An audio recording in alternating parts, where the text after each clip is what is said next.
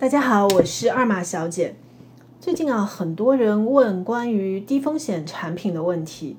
以前呢，大家都比较习惯直接买银行理财产品，但是呢，今年因为资管新规的落地，或者说是资产管理新规正式落地之后，过去大家比较熟悉的银行理财产品保本保息的时代啊，可以说事实上已经成为过去式了。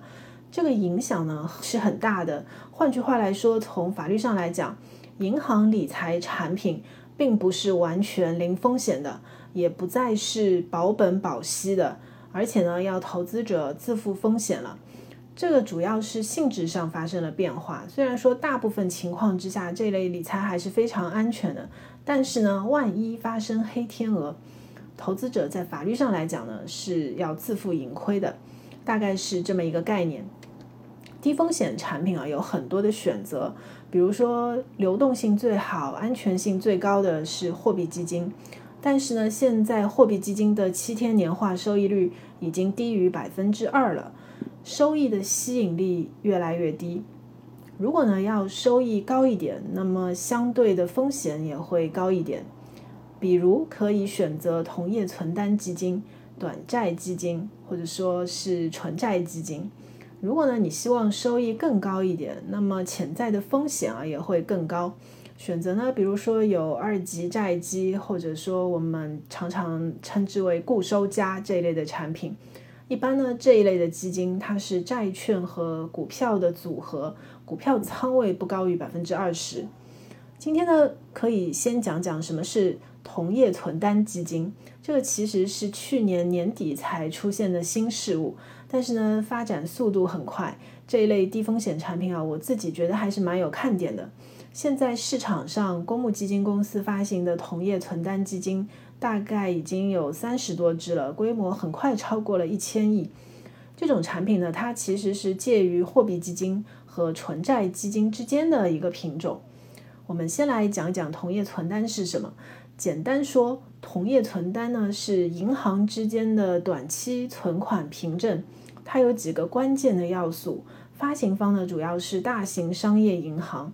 发行对象是机构投资者，期限呢一般在一年以内，是一种可转让的记账式定期存款凭证。这类工具啊，流动性很好，信用风险低，久期比较短。同业存单基金呢，最大的进步其实是把本来银行间市场里非常高的参与门槛直接降低到了一元起购，就变成了人人可以参与的一个市场。第二个问题呢，我想说一下同业存单基金，其实大多数是指数基金，这个可能很多人没有想到，只有少数的几只呢是主动管理的基金。指数基金呢，一般来说跟踪的都是中证同业存单三 A 指数，这个是目前最主流的同业存单指数。这个指数很特别啊，一呢是这个指数里包含的都是。最高信用评级就是三 A 级的同业存单，三 A 呢在同业存单里面其实占比占到了百分之九十二，也就是说整个这个三 A 等级的同业存单它的容量还是比较大的。第二呢是这个指数的成分券极度的分散，这个指数里面呢其实包含了一万零十九只券，这个数字还是蛮惊人的。最高的权重就是各券最高的权重只有百分之零点二六，所以说即使个别的券出现问题，影响呢也不会太大。三呢是这些券的平均久期不到半年，所以呢受到利率的影响会比较小。从这个意义上来讲呢，这个指数其实已经非常全能了。所以呢，同业存单这种基金啊，其实。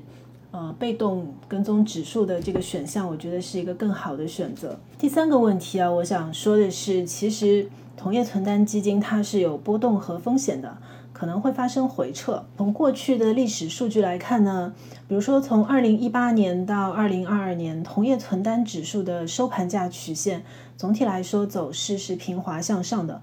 如果看收益啊，和货币基金相比呢，同业存单的收益水平。比货币基金更高一点，同时呢，它也会发生一定的回撤。比如说，从二零一四年年底的基日以来，中证同业存单三 A 指数最大的回撤是负的百分之零点一七，年化波动率呢是百分之零点二七。其实听起来还是可以的，但是呢，这个历史波动水平比纯债基金的波动水平其实还是要低很多。所以总体来说，同业存单基金呢，它的收益和波动水平。大概是介于货币基金和纯债基金之间的。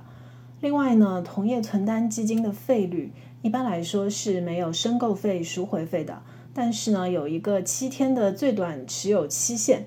也就是说，如果可以持有七天以上，又希望收益水平呢比货币基金高一点点，就可以考虑这类的产品。但是呢，你一定要了解的是，这一类产品啊，它是有波动和回撤的。这一点其实和货币基金还是有一点区别的。